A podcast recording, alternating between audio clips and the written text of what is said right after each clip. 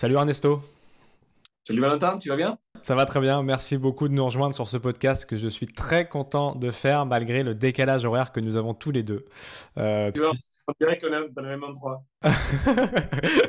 Puisque tu es au Salvador et c'est tout le sujet du podcast du jour. Justement, on va aller voir l'adoption de Bitcoin, comment s'est-elle passée un peu plus d'un an après au Salvador. Tu es salvadorien et tu es en direct, en duplex, comme on dit dans le milieu journalistique du Salvador, pour une petite heure avec nous. On va aborder tous les sujets, évidemment, qui sont liés à cet écosystème au Salvador, voir comment ça a été adopté par la population ou non, voir comment vous minez euh, euh, du Bitcoin dans le pays, où est-ce que est euh, l'adoption de cette crypto-monnaie, et donc en fait le bilan un an après. On l'a vu sur des médias tradis, c'était parfois un peu euh, méchant. On va voir si c'est sur le terrain, puisque encore une fois, tu es sur place directement, aussi, euh, aussi noir que ce qu'on euh, on nous vend sur Internet. Donc merci beaucoup de prendre le temps d'être d'être ici.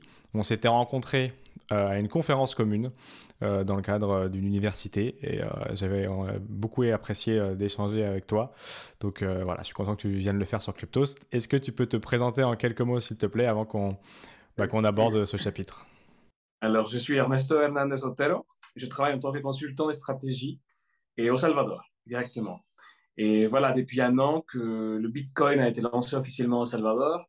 Il, a, il, a, il y a plein d'histoires, il y a plein d'histoires, comme tu as bien dit, avec beaucoup de couleurs différentes. Et finalement, il y a très peu de vérité derrière tout ça. Et, il y a des choses qui fonctionnent très bien, il y a des choses qui ne fonctionnent pas très bien encore, il y a des choses qui, qui j'espère, auxquelles, euh, qui vont progresser davantage d'ici, le futur proche. Et voilà, c'est avec plaisir que je suis avec toi. tu es à côté de quelle, euh, de quelle grande ville là, du, du Salvador que, qu'on connaît San Salvador Ouais, directement. Ok, excellent. Donc, euh, effectivement, tu es, es, en plein milieu euh, du, de, ce, de ce nouveau ce nouveau monde parce que finalement, il y a plein de gens qui ont découvert le Salvador avec cette annonce euh, il y a un an, euh, Bitcoin, monnaie légale au Salvador, pour ceux qui n'avaient pas suivi, c'est de ça dont on va parler évidemment aujourd'hui ensemble avec Ernesto. Et tu l'as bien dit, effectivement, on n'est pas, on va pas être là que pour euh, vanter les mérites, on va remettre un peu de vérité. Mais en fait, par rapport au titre qu'on voit sur Internet, la vérité va donner un peu de couleur verte au tableau plutôt noir qu'on a, qu'on a l'habitude de voir. déjà, première question, est-ce que tu as tu as téléchargé le wallet euh, pour utiliser euh, du Bitcoin au Salvador? Bah, je, vais le faire pour tester et je, je, fais faire à mes amis, certains camarades et tout. On a beaucoup testé le, wallet du gouvernement et c'est vrai qu'au niveau du développement, il y a beaucoup de critiques qu'on pourrait faire, mais finalement, je peux te dire que le wallet du gouvernement n'est pas trop utilisé par la population, donc euh, il n'y a pas trop l'intérêt d'en discuter à ces sujets-là, surtout par le fait qu'il y a deux, trois wallets privés qui, qui, mettent beaucoup sur la com, euh, sur le marketing et qui font des promos avec des marques euh, populaires comme Pizza Hut, Domino's, euh, des marques bien branchées. Et certainement, c'est ça, c'est dans ce sens-là que le wallet du gouvernement est resté, est resté dans le passé. Donc, les erreurs n'ont pas été corrigées sur les faits de transactions, des opérations dans l'application. Cela n'a pas été résolu jusqu'au présent. Et personnellement, je connais deux personnes qui utilisent le, wallet du gouvernement et au moins 1200 personnes qui, qui utilisent des wallets privés. C'était Chivo le nom, c'est ça hein? Chivo Wallet, ouais. ouais c'est ça, Chivo Wallet. Et il y a eu un, grand engouement au début parce qu'il y avait une petite prime à ceux qui le téléchargeaient au début. C'était ça l'idée, non? C'était 30 dollars pour tout nouveau utilisateur. Ça a bien marché pendant 2-3 mois. Après, sans doute avec euh, la population qui n'avait pas très bien compris comment ça fonctionnait le monde des applications. Déjà, il y a une grosse barrière technologique au Salvador. Donc euh, voilà, toute, la population jeune qui a inscrit leurs parents, les grands-parents pour prendre des 30 dollars. Et, euh, quelques mois après ça, le wallet du gouvernement, Chivo Wallet, n'est plus, plus tendance. Voilà. Ouais, c'est un petit peu comme, euh, comme nous en France où tout le monde euh, ouvre des comptes bancaires de, de, de banque en ligne pour aller chercher les 50 dollars euh, à l'ouverture. quoi. Exactement. Ouais. Surtout que maintenant, bah, c'est surtout Strike qui a beaucoup investi dans la com. Et voilà, tout le monde qui passe vers, vers Strike. Il a un grand marché pour eux maintenant. D'accord, ok. Bah, effectivement, on va, aller, on, va, on va creuser ça un petit peu, voir euh, si, euh, euh, pareil, hein, tu nous diras dans les commerçants comment c'est utilisé ou pas ce genre d'application. Est-ce que tu as en tête, sinon on va le retrouver ensemble, tu as en tête un peu là le nombre de bitcoins qui sont détenus par le gouvernement. On sait que euh, ils ont commencé ça il y a un an euh, d'acheter progressivement et, on, et dans la communauté, euh, Naïb Bukele, qui est le président salvadorien, s'amuse à tweeter souvent et est très apprécié de la communauté parce que dès qu'il y a un dip, il rachète. Donc il est apprécié de la communauté, moins du FMI, on le verra au fur et à mesure des discussions. Mais en tout cas, est-ce que tu as en tête là le nombre de détentions et le prix moyen de, de Bitcoin là par le gouvernement?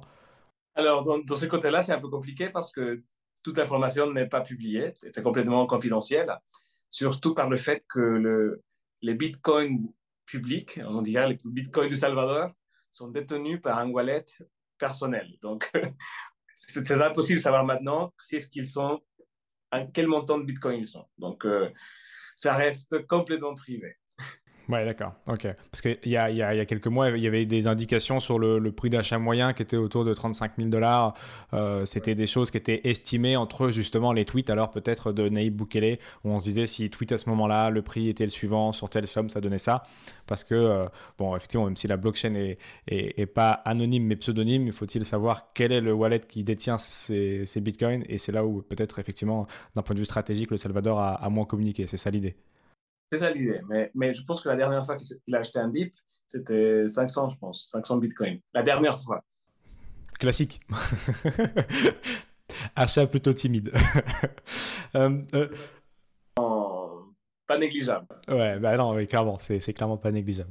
Euh, justement, si on revient avant de voir un an après euh, ce qui s'est passé dans les tout premiers mois, alors encore une fois, on en avait discuté ensemble dans une conférence, euh, les, les, tout premiers mois qui ont suivi cette annonce, il y a eu forcément un focus énorme sur le, sur le pays. Encore une fois, je te dis, hein, moi je savais pas mettre le Salvador sur une carte, maintenant je le sais comme beaucoup. on va voir, ça a d'ailleurs permis de faire exploser le tourisme, c'est l'un des gros points positifs de cette opération avec d'autres qu'on évidemment, évidemment on était ensemble. Euh, mais dès, l'instant où ça a été annoncé, ça, ça a fait que dans le pays, aux côtés du dollar, on pouvait euh, payer ses impôts, on pouvait et on peut toujours euh, utiliser du Bitcoin pour payer les commerçants. Ils sont obligés d'accepter cette monnaie. C'est ça que ça a changé sur place là pour ceux qui avaient raté un petit peu l'histoire il y a un an. La loi n'a pas du tout changé, pas du tout, absolument pas. Après, on va, on va discuter de la partie population, le monde de commerce et tout. Ouais. Mais la loi reste euh, la même. Ouais. Tout n'était pas imposé, c'est pas imposable, Bitcoin. Donc, euh, de, ce point de vue, c'est bien que cela n'a pas changé. N'est pas changé jusqu'au présent. Mais à l'époque, il y a un an, c'est ça que je voulais dire, c'est ça que ça a euh, changé pour le coup, c'est que tu pouvais payer tes impôts en Bitcoin, maintenant tu peux, maintenant tu peux le faire, et tous les commerçants sont obligés d'accepter cette monnaie. Euh, c'était le gros changement de l'année dernière pour le coup. Ah oui, oui, non, absolument. Maintenant, c'est obligé d'accepter. Mais après, on va discuter la partie sociale et la, la, mise en place de tout ça. Mais ce qui reste le plus intéressant, c'est que tu n'es pas imposable. Donc, euh, d'un point de vue valeur d'argent, c'est ça qui est important. Ouais, non mais tout à fait, parce qu'en France, euh, dès l'instant où il y a cession, euh, euh, il faut déclarer ces 30%, donc c'est ce qui va empêcher le Bitcoin d'être une monnaie utilisée d'un point de vue monnaie justement dans, dans cet écosystème français et même européen au, global. ouvrons alors le chapitre social dans un premier temps pour regarder un petit peu, pour le coup, 13 mois après. tu as, la date en tête exacte de cet anniversaire C'était quand? En septembre? Mais la, la journée. Hein. Un mois, 10 jours, un truc comme ça, 40, 45, 45 jours Ouais, c'est ça, on est à tout un peu plus d'un an après. Euh, quelles conséquences sociales Toi qui es, euh, parle-nous de, toi en tant qu'habitant salvadorien. Forcément, tu connaissais Bitcoin un petit peu avant, euh, mais euh, qu'est-ce que ça a changé pour toi? Pour tes amis qui étaient moins Bitcoin, est-ce que tu as payé ton McDo en Bitcoin, en Satoshi? Est-ce que tu utilises le Lightning Network? Bref, est-ce que tu peux nous faire voilà, un, topo de ce qui a changé dans ta vie et celle des Salvadoriens depuis un an et un mois? Pour ceux qui utilisent cette monnaie Encore une fois, il y a le dollar encore à côté, mais pour ceux qui l'utilisent, qu'est-ce que ça a changé? Bon, bah écoute, euh, depuis le deployment de Bitcoin au Salvador, d'abord c'était la folie. Après, c'était la méconnaissance, euh, beaucoup d'intérêt de, certaines personnes. Et maintenant, je pense que ça commence à, s'établir le milieu bitcoiner au Salvador. Donc, euh, ça change petit à petit. Au début, c'était les commerces qui avaient beaucoup de peur. Ils n'étaient pas sûrs comment ils allaient faire parce que, tu vois, on est dans un pays où, je disais ça, l'obstacle, la frontière technologique est très haute. Donc, si au commerce, c'est obligé d'accepter une monnaie que tu ne peux pas avoir au papier, déjà ça, au niveau psychologique, euh, pose beaucoup de problèmes pour eux. Mais je pense que 30, 45 jours après la mise en place de la, loi de Bitcoin comme monnaie, monnaie, locale, monnaie nationale, et aucun commerce avait des doutes, aucun commerce avait des problèmes, et ils acceptaient tous virtuellement Bitcoin. Pourquoi je dis virtuellement? Parce que d'un point de vue de, des personnes, de la population, ça reste très très peu de personnes qui font des transactions avec. Déjà, il y a ceux qui investissent en Bitcoin, qui évidemment ne vont pas aller payer des choses avec Bitcoin parce qu'ils veulent le garder pour le, bah, valoriser. Et ensuite, il y a beaucoup de personnes qui ne qui sont pas obligées tu vois, de, de faire des transactions en Bitcoin. Ce qui est intéressant, c'est pour les personnes qui ont trouvé de nouveaux clients qui voulaient payer en Bitcoin. Donc, pour eux, évidemment, c'était un nouveau business. Le, le secteur qui a le plus développé en Bitcoin, c'est la vente immobilière. Les bâtiments, les maisons, les terrains, la construction. Donc là, je peux te dire que d'après les dernières données que j'avais, attends, je vérifie ça, ouais, par mois, c'est au moins 10 millions de dollars qui se font, sont payés en Bitcoin dans le monde immobilier. Il y a une centaine maisons de terrain qui sont vendues les, tous les mois. Et c'est maintenant, maintenant c'est payé en Bitcoin. Et d'un point de vue pratique, c'est comment ça fonctionne en entreprise? Alors, je vends la maison, tu fais la transaction Lightning comme tu veux. Pour l'instant, comme je te disais, je connais personne qui a payé ça par le wallet euh, du gouvernement. Ça reste le wallet sur Lightning. Et ensuite, Chivo, le, le wallet salvadorien, permet de faire un virement dans un compte bancaire du pays dans tous les banques du pays. Donc, tu, fais la demande et au-delà des 10 000 euros, 10 bah, 000 dollars, pardon, tu es obligé d'attendre trois jours. Trois jours après, le virement est fait et l'argent est dans ton compte bancaire. Donc, euh, évidemment, les gens qui sont dans le milieu immobilier n'ont pas trouvé de problème à ça. De toute façon, avant, ils patientaient 30 à 40 jours par le milieu normal des transactions bancaires. Et évidemment, passer de 30, 40 jours à 3, 4 jours, ça reste euh, très, très intéressant surtout parce qu'avant, ils payaient au moins 3 à, de 3 à 5 de, de commission de, de, frais, des frais. Et maintenant, c'est la plupart d'entre eux, ils payent 1, de 1 à 1,25% Donc, évidemment, c'est trois fois moins le coût, le coût financier. Alors, c'est dans cette industrie-là que le Bitcoin euh, grimpe tous les mois d'une manière considérable. Et après, dans les commerces, il y a très peu de personnes qui payent avec, mais ça reste ouvert à tout le monde. Tu vas, vas à Starbucks, tu peux payer avec, au McDo, euh, n'importe où en fait, n'importe où, des restaurants et tout. Mais après, je pense que la mise en place au niveau des serveurs, gérants et tout ça, voilà, c'est toujours un peu pour jouer avec eux, tu vois. C'est un peu voir comment ils réagissent, euh, en combien de temps ils, te demandent de faire le paiement. Est-ce que est-ce qu'ils s'acceptent sur Lightning? Ou des fois même, ils n'acceptaient pas des paiements sur Chivo. Donc, c'est obligé d'utiliser une wallet privée. Donc, des fois, c'est écrit, on accepte Bitcoin, mais pas sur Chivo. Parce que des fois, c'est le temps d'attente qui, qui, pose le problème. Tu fais un virement de Bitcoin et il faut patienter une heure. Donc, si tu es au restaurant et tu veux payer, évidemment, ça ne marche pas. Tandis que sur Lightning, c'est pas plus d'une minute. Oui, c'est presque instantané avec encore moins de frais, évidemment, euh, euh, que le réseau principal. C'était l'un des arguments. Évidemment. Donc, euh, voilà. Donc, je pense qu'il y a six mois, j'ai reçu pas mal d'appels de clients et des, investisseurs qui voulaient s'y mettre sur Bitcoin. Et la, la, grosse différence, je pense que l'année dernière, ils voulaient investir sur d'autres cryptos. Et cette année-là, ils se penchent à 98% sur Bitcoin. Donc, euh, ça, c'est le gros changement du marché d'investissement sur Bitcoin au Salvador. Le fait que tout ce monde des cryptos a complètement disparu. Les gens ne veulent plus écouter d'autres euh, monnaies, sauf Bitcoin. C'est devenu, c'est un pays de Bitcoin maximaliste alors. C'est un peu ça, oui, absolument. Les, gens qui sont dans le monde Bitcoin Salvador sont des maximalistes, absolument. Parce que d'un point de vue euh, euh, fiscal, il n'y a que Bitcoin du coup qui est considéré comme monnaie, donc qui n'est pas imposable. Et voilà, c'est ça. Donc si tu passes par n'importe quelle autre crypto, en plus, je pense que cette année-là, avec euh, toute cette folie mondiale de, risques de guerre, d'inflation, des États-Unis, de Chine, tu vois, il s'épanche vers une monnaie qui est forte, qui est évidemment Bitcoin. Oui, effectivement. Et après, euh, libre à eux, s'ils veulent faire un investissement, de basculer sur d'autres euh, d'autres choses, mais ce n'est pas, la même, euh, pas le même objectif derrière pour le coup. Voilà. D'un point de vue financier, économique, c'est intéressant de passer par Bitcoin parce que tu n'es pas imposable. Donc, c'est le discours le plus constant dans le monde des investisseurs. Et alors, en Europe, on est moins, on est moins, euh, j'allais dire, assujetti à l'inflation.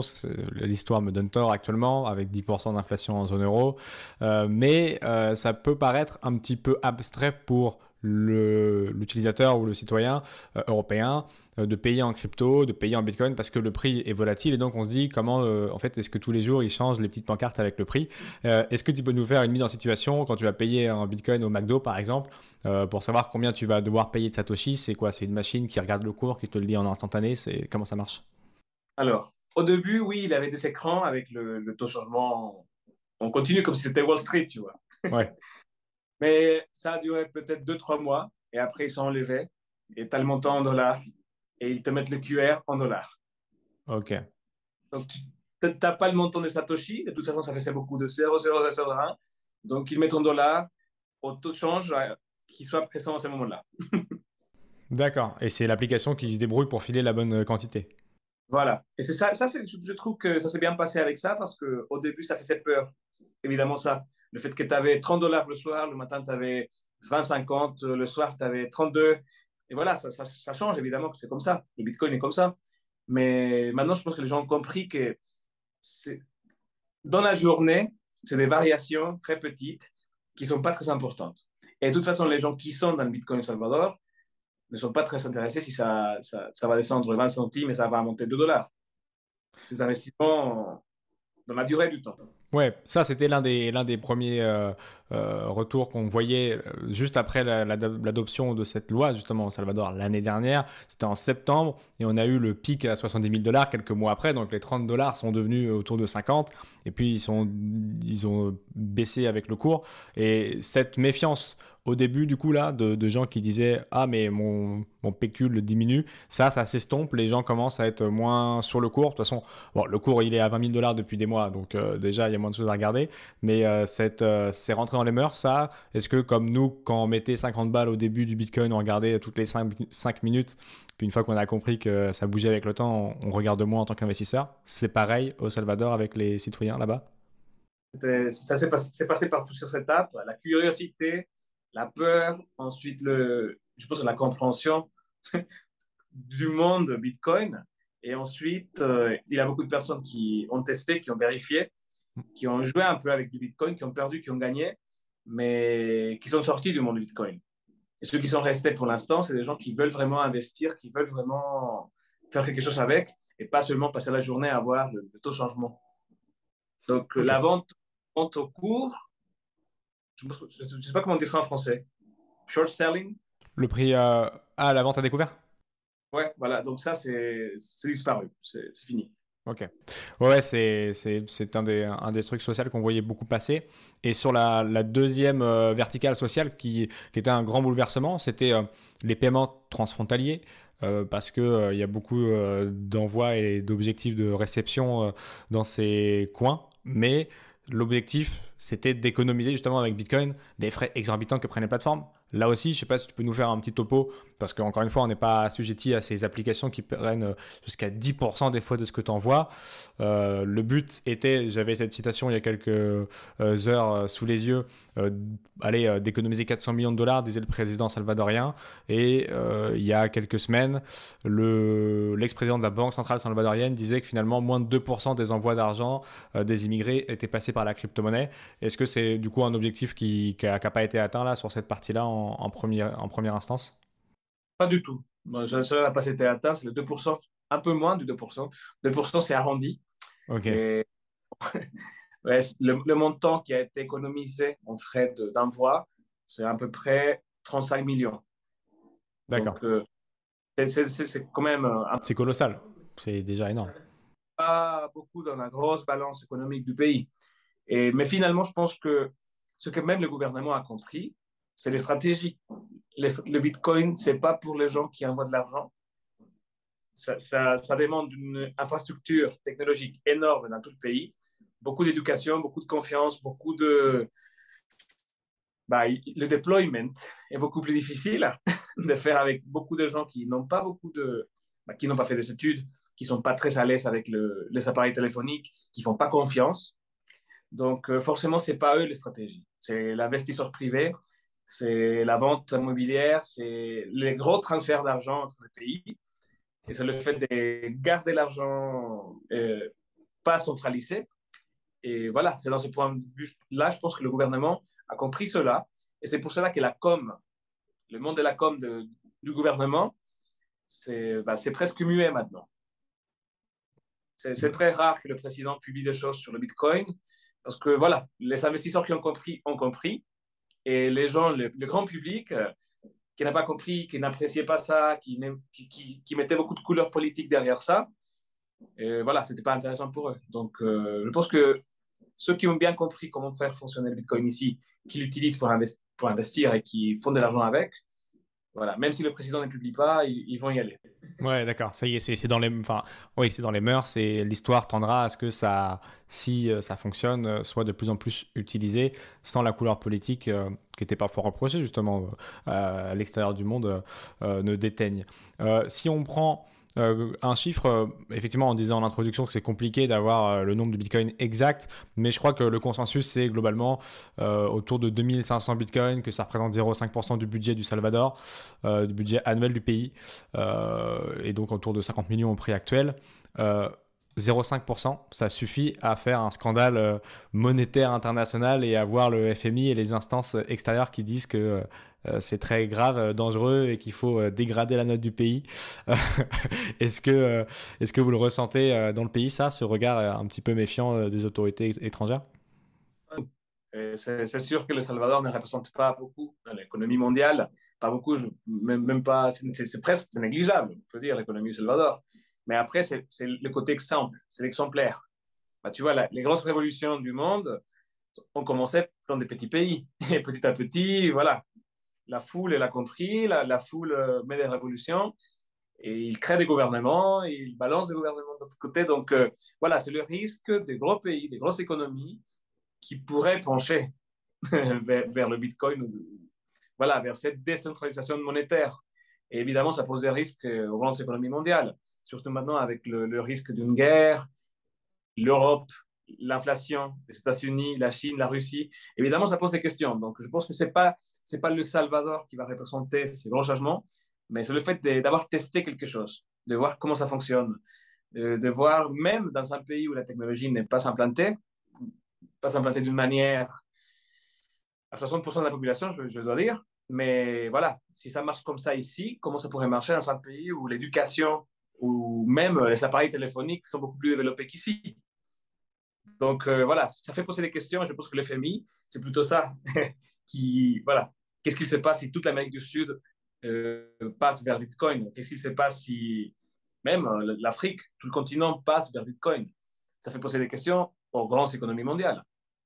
Parce que d'un point de vue ne serait-ce que bancaire, aujourd'hui, hum, on ne parle pas de volume et d'utilisation, mais il y a plus de personnes qui ont des wallets Bitcoin dans le pays que de gens qui sont bancarisés, si je dis pas de bêtises. Oui, ça c'était 3, 3 à 8 le ratio. Ouais, c'est ça. Compte euh, Bitcoin sur trois comptes bancaires. Ouais, donc là encore une fois, l'une des promesses euh, de la finance décentralisée de Bitcoin et de ce genre de choses, c'est d'aller bancariser euh, des endroits du monde qui sont complexes à bancariser. Voilà, surtout parce que tout le monde, alors surtout ici au Salvador, dans les petits pays où l'économie ne va pas très bien, les gens préfèrent payer un giga d'internet, un gigaoctet d'internet, que de manger. ah ouais. forcément, portable, ils vont le charger et ils vont mettre un peu d'argent dans, ça, même s'ils n'ont pas beaucoup de choses à manger le soir. C'est le choix premier. Ah oui, absolument. Ok, je savais pas, tu vois, je savais pas du tout cet aspect-là. Euh, et, sur l'autre, sur l'autre verticale du coup euh, qu'on a vu passer et qui est une réussite euh, pour le coup, c'est le coup projecteur euh, médiatique que ça a donné au pays, euh, qui était l'objectif d'être un hub mondial. Alors on a aujourd'hui euh, nos ministres français, Bruno Le Maire en tête de pro, qui veulent que la France soit le hub européen de la crypto. Vous, un an avant, vous souhaitiez être le hub mondial du Bitcoin. Est-ce que, est que vous avez réussi à attirer des, grosses entreprises ou à créer du... Des... Là, tu parlais tout à, à l'heure de l'immobilier qui s'est saisi du sujet, mais est-ce que des entreprises sont nées de, dans, dans, ces services-là ou est-ce que vous avez attiré des entreprises extérieures connues du grand public au Salvador? Alors, mon milieu, c'est le monde d'entreprise Salvador. Et évidemment, on n'a pas beaucoup d'informations, mais honnêtement, je, doute beaucoup qu'il y ait une, licorne salvadorienne dans le domaine des cryptos. Pas pour l'instant. Et je pense que c'est du côté de l'investissement dans, la minage. C'est un essai, mais pour l'instant, ce n'est pas encore une réussite. Donc, euh, évidemment, de ce côté-là, je pense que le gouvernement n'a pas réussi pour l'instant à, implanter ça dans la société salvadorienne. Et évidemment, un pays comme la France, avec beaucoup, beaucoup plus de technologies, beaucoup plus de ressources, beaucoup plus de personnes qui sont dans le milieu, bah, même si on a commencé un an avant, euh, vous en six mois, je pense que ça, ça, peut aller beaucoup plus vite. Après, vous avez l'avantage d'avoir une fiscalité euh, qui permet de s'y pencher. Absolument, mais je pense que c'est pareil en France, tu vois, quand les panneaux solaires ont commencé, c'était intéressant parce qu'il y avait justement de, de, des bénéfices fiscaux qui étaient mmh. intéressants. Donc forcément, si à un moment ça démarre en France, ça peut aller très très vite. Ouais, appel à, appel à, nos, têtes pensantes de revoir les projets de loi finance euh, des années qui suivent, parce que pour l'instant, c'est pas ça qui va attirer le chaland. Euh, et d'un point de vue également euh, minage, du coup, l'un des, grands avantages que vous avez, c'est d'avoir des volcans. C'était là aussi une manière de, de, faire parler de cette de ce mix énergétique de Bitcoin. Euh, tu connais bien Sébastien Gouspiou, qui justement là aussi est spécialiste de ces euh, questions, qui vient euh, nous expliquer que Bitcoin consomme de l'énergie, mais que et l'incarnation de la, du hash rate actuel montre que le mix énergétique tend davantage à être de l'énergie renouvelable et donc peu cher. Est-ce que vous avez des grosses fermes de minage dans le pays? Est-ce que l'énergie volcanique est vraiment utilisée? Ou là aussi, il y a quelques cas d'exemple, mais ce n'est pas transcendant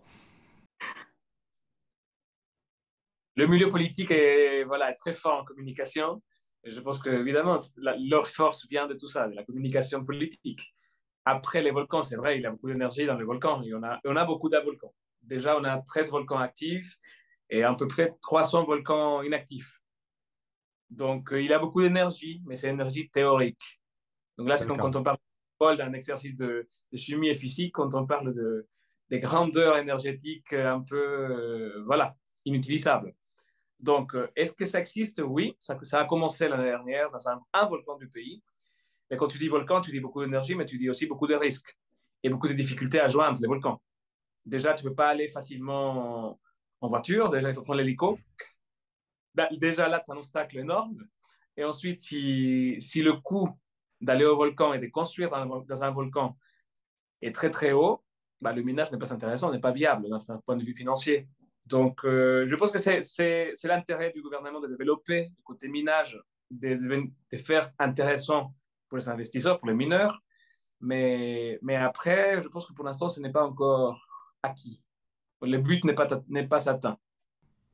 D'accord, ok. Donc là, effectivement, peut-être un peu plus de communication politique sur le coup, euh, euh, même si encore, même s'il y a des énergies euh, renouvelables qui sont dans le pays qui peuvent être activées. Là, tu parles plus du coup d'un point de vue coût d'infrastructure que de retour sur investissement. Ouais, alors j'ai discuté avec deux, deux investisseurs dans le monde des minages. Ils étaient intéressés par le pays, ils sont venus, ils ont fait un tour en hélicoptère, ils ont vu le volcan, ils sont allés à la mine du gouvernement. Mais voilà, ils, à la fin, ils n'étaient pas dégoûtés, ça, leur a plu. Et ils restent très attentifs aux nouvelles du pays. Mais voilà, ils sont au courant que pour l'instant, il, n'y a pas encore le réseau d'infrastructure pour ça. Peut-être d'ici deux, quatre ans. Donc, ils restent attentifs, mais c'est impossible de, de faire l'implémentation tout de suite.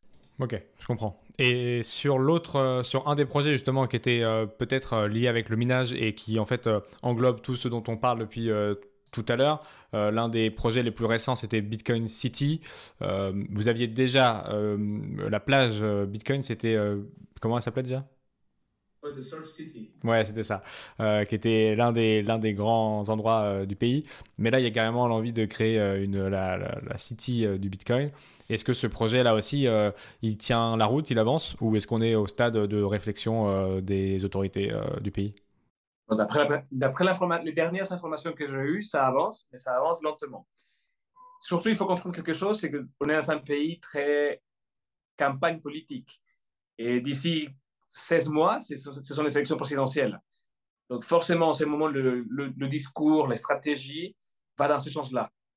Ce n'est plus le Bitcoin pour l'instant la priorité. Ce sera peut-être juste après la réélection, mais pour l'instant, ce n'est pas le but.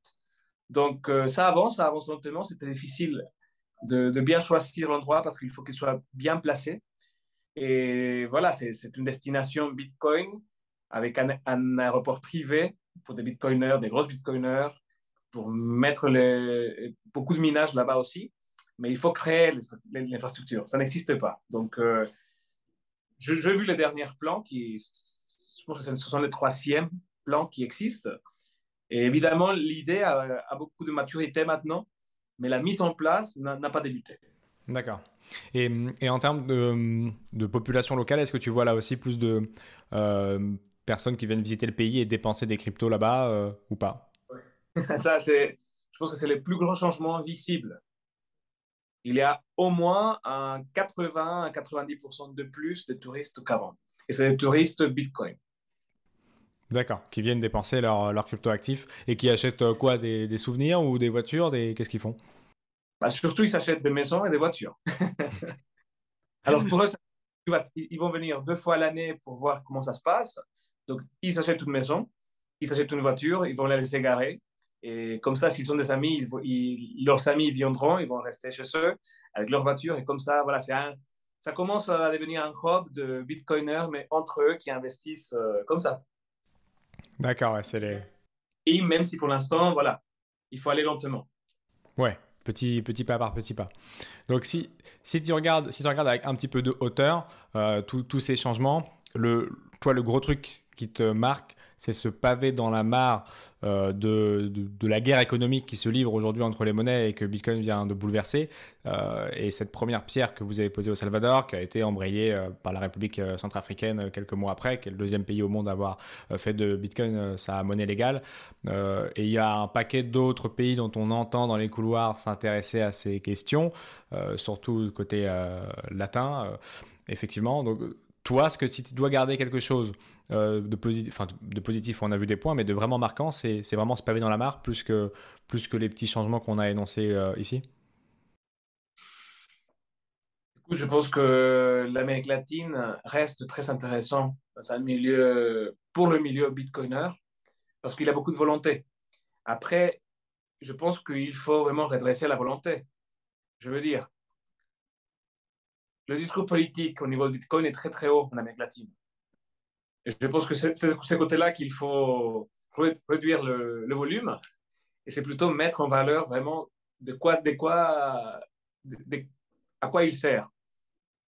Tu vois, je pense que c'est dans ce sens-là qu'il y a beaucoup de progrès à faire, mais après, je pense que ce qui reste très intéressant, c'est le fait de l'ouverture. L'ouverture au monde de l'Amérique latine dans ce nouveau monde économique qu'on ne peut pas nier. Donc, effectivement, sur ta vision économique, il y a un vrai changement. Quand on regarde quand même sur le, pays, si on prend le pouls du pays, il y a beaucoup de, gens, et c'est les sondages qu'on avait il y, a, il y, a, quelques mois dans la presse traditionnelle, quelques semaines, qui sont encore méfiants euh, sur ce sujet. Et euh, c'est vrai, l'une des, des choses... Alors, il y a deux choses qui sont amusantes à soulever. Le premier, c'était ce qu'on disait, le transactions, c'est moins de 5% des transactions qui sont faites aujourd'hui en crypto. Mais après, est-ce que c'était euh, l'objectif de que ça soit davantage on a vu que pas forcément. Euh, mais je voulais avoir ton ressenti sur effectivement est-ce que c'est un échec d'être à 5%. Et la deuxième chose qui est plus, qui est plus critique de l'autre côté, c'est euh, que les titres de presse euh, jetaient vraiment le drapeau rouge en disant maintenant il va falloir que le Salvador renégocie sa dette avec la chute du Bitcoin. C'est très grave ce qui s'est passé, ils n'auraient jamais dû faire ça on a vu c'était 0,5% du budget annuel, donc euh, est-ce que c'est réellement un problème sur le prix d'achat moyen lissé, sur le prix actuel du Bitcoin et la part de 0,5 Est-ce que c'est un vrai problème? Donc deux questions. Les 0,5%, est-ce que tu, enfin les 5% d'utilisation, est-ce que c'est une victoire ou une défaite? Est-ce que le budget est vraiment en danger? Alors, je pas toujours les demandes. Dans le monde politique, et précisément pour le gouvernement, évidemment, c'est un échec la population n'a pas, n'a pas aimé le Bitcoin au Salvador, pour l'instant, la grande population. En même temps, pour le gouvernement, c'est une réussite. Parce qu'au niveau d'investissement, de gros transferts d'argent, ça a marché. Et il a beaucoup d'argent qui n'a pas été perdu dans le chemin. Donc, c'est de l'argent qui est resté ici, en quelque sorte. Donc, euh, voilà, c'est un peu mitigé. Si j'étais ministre de l'économie en Salvador, je dirais c'est mitigé. Il a une réussite qui est très importante dans les, dans les gros transferts d'argent et il a un échec dans les petits transferts d'argent. Donc, euh, finalement, après, chacun peut tirer son, son, propre avis. De ma part, je pense que dans le monde euh, d'entreprise au Salvador, c'est très intéressant ce qui s'est passé, ce qui se passe toujours. Et il y a beaucoup d'intérêt dans les personnes. Même des gens que, dans le discours politique, vont critiquer un peu le gouvernement parce que le fait qu'ils détiennent les bitcoins, que c'est un wallet caché, on ne connaît pas vraiment où c'est tout l'argent, voilà, voilà, tout ça. Eux-mêmes, ils investissent en bitcoin. Donc, euh, voilà. Dans ce, dans ce sens-là, je trouve très intéressant ce qui se passe en ce moment. Après, pour la question concernant le, risque financier pour le Salvador, écoute, le 0%, le 0,7% de, du PIB qui est investi en Bitcoin ne représente pas non plus grand-chose, non plus pour le pays. L'endettement est, énorme. Et je peux dire que le salaire des employés publics euh, est largement supérieur à ça. Et peut-être un 40% de plus. Donc, euh, non, un 400% de plus, pardon. Donc, euh, forcément, ce n'est pas ça qui va, qui va faire tomber la balance d'un côté ou de l'autre. Après, le fait de renégocier, oui, c'est beaucoup plus difficile de négocier avec le FMI, le, Banque mondiale, les États-Unis, de renégocier la dette parce qu'ils ne sont pas d'accord avec le fait de l'implémentation du Bitcoin au Salvador. Mais en même temps, c'était déjà difficile de négocier ça avant. Donc, euh, forcément, je pense que comme dans tous les pays, même les, plus grandes économies du monde, ils, ils renégocient entre eux. La dette des États-Unis est énorme, la dette de l'Europe est énorme et tu vas comme toujours, il paye le salaire, il paye les, tout, ce qui, tout, ce que l'État dépend, doit dépenser. Pardon. Donc, euh, forcément, je pense qu'il y aura un point de, négociation parce que, de toute façon, même pour eux, ça ne vaut pas le coup de ne plus négocier parce que s'ils ne négocient plus, ça va motiver le gouvernement à aller beaucoup, beaucoup plus vite dans cette mise en place. Et c'est ça où le niveau d'exemple du Salvador qui peut vraiment marquer une grosse différence. Hmm. Et aller plus vite dans la euh, dédollarisation de l'économie, c'est ça que tu veux dire? Oui, imagine, ça, imagine si ça arrive et finalement tu ouvres vraiment un paradis, un paradis fiscal. Paradis, si, le Salvador devient un paradis fiscal, ça peut être très intéressant pour d'autres économies d'imiter, de, faire la copie. Donc euh, là, ça, ça, ne sera plus 500 millions, ça, ça, peut devenir facilement 5 milliards. Et après 50 milliards. Donc, euh, au niveau d'exemple, c'est compliqué, c'est risqué. Donc, euh, je pense que finalement, ça s'est passé depuis deux siècles, ils vont toujours à négocier. Et comment, comment tu vois les communautés euh, de Bitcoin? Je sais que tu es venu bah, à Bitcoin, euh, Surfing Bitcoin, il y a quelques mois à Biarritz en France, l'événement de, Jonathan Erscovici. Est-ce que et quel, est le regard que tu portes sur la communauté Bitcoin en France, par exemple, ou ailleurs dans le monde? Est-ce qu'elle est, est, qu'elle est très active euh, en France plus qu'ailleurs? Est-ce qu'elle est très intéressante chez nous euh, et plus motivée que euh, d'autres pays dans le monde de ce que tu vois un petit peu toi? Il y a toujours quelque chose que j'aime beaucoup, beaucoup des Français, surtout quand ils s'intéressent à quelque chose, ils vont étudier, ils vont aller vraiment dans le sujet. Ils vont pas rester dans la superficie. Et ça, c'est quelque chose de très français.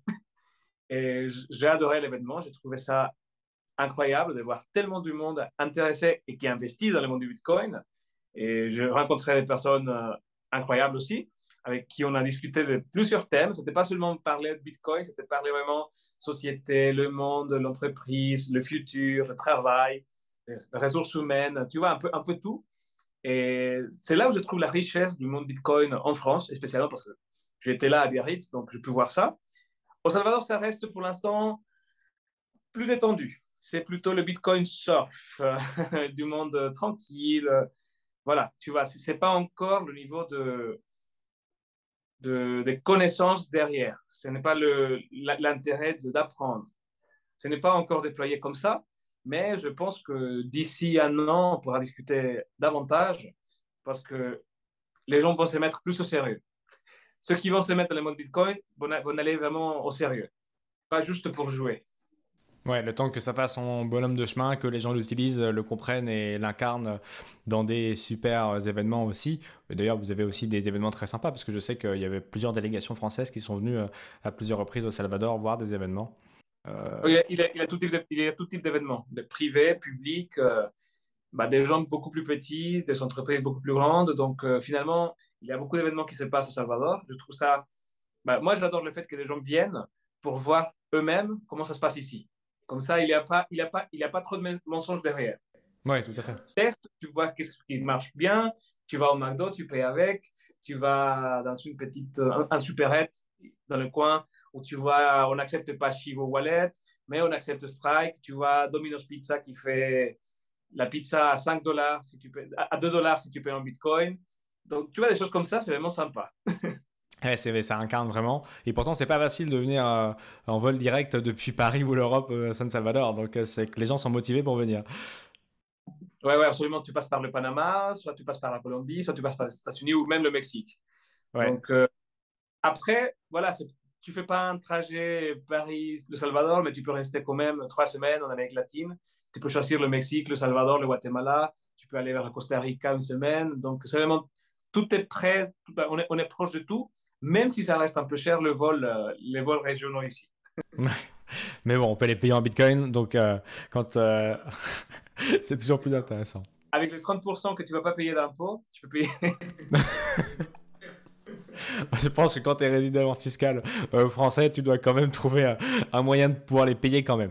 Mais vous qui êtes là-bas, il n'y a, pas, a pas besoin de le rajouter à la balance, c'est certain. Merci beaucoup Ernesto en tout cas d'avoir euh, fait ce petit, ce petit bilan euh, qui est, as été honnête, mitigé, mais qui n'est pas noir, qui n'est pas un scénario catastrophe comme on a pu le voir et qui est, qui est pas, plein d'opportunités de, intéressantes, plein aussi, et c'est ce qu'on verra dans les prochaines années, d'évolutions potentiellement positives indépendamment du cours, mais qui forcément, si le cours remonte, c'est comme le sens de l'histoire. On nous dit que Bitcoin euh, est mort à chaque fois qu'il perd un peu euh, de place euh, dans, en termes de volume. Bon, là, je pense que quand le marché remontera, il y aura des titres de presse bien différents sur, sur le. Je pense. Ça va aller beaucoup plus vite, tu dis? Ah oui, oui, absolument. Effectivement, c'est pareil, c'est dans le sens de l'histoire, hein, le, plus dur est a, priori fait. Maintenant, le gap qui va rester pour que les gens l'utilisent, que les gens comprennent les enjeux et que cette guerre économique qui se dessine sous nos yeux euh, donne raison à l'un ou à l'autre, bah effectivement le, le, plus, le, plus, le plus dur est fait dans le sens de l'histoire. Donc euh, très intéressant d'observer et de voir encore une fois hein, le pays qui s'y intéresse parce que ça y est, le Salvador a montré que c'était possible c'était possible et, ça peut intéresser d'autres, pays et d'autres coins du monde. Donc euh, on va suivre euh, attentivement tout ça. Encore une fois, merci beaucoup d'avoir répondu à toutes ces questions. Euh, tu as des réseaux sociaux sur lesquels tu postes peut-être des choses intéressantes à ce sujet-là que les gens pourraient suivre s'ils veulent en direct suivre l'évolution du Salvador? Beaucoup de choses sur le Salvador, sur le monde des entreprises, sur le monde du Bitcoin, un peu tout sur hernandez.otero sur Instagram, Hernandez avec H, H-E-R-N-A-N-D-E-Z.otero. O-T-E-R-O. Je mettrai ça aussi en, description pour que les, voilà, si les gens veulent voir des images un petit peu plus concrètes de comment ça se passe sur le pays, euh, de Domino's Pizza qui fait sa promo et tout, je sais que tu, commentes, euh, tu, tu, documentes ça euh, avec des images et c'est toujours plus parlant. Merci beaucoup, à bientôt. À bientôt, Ciao.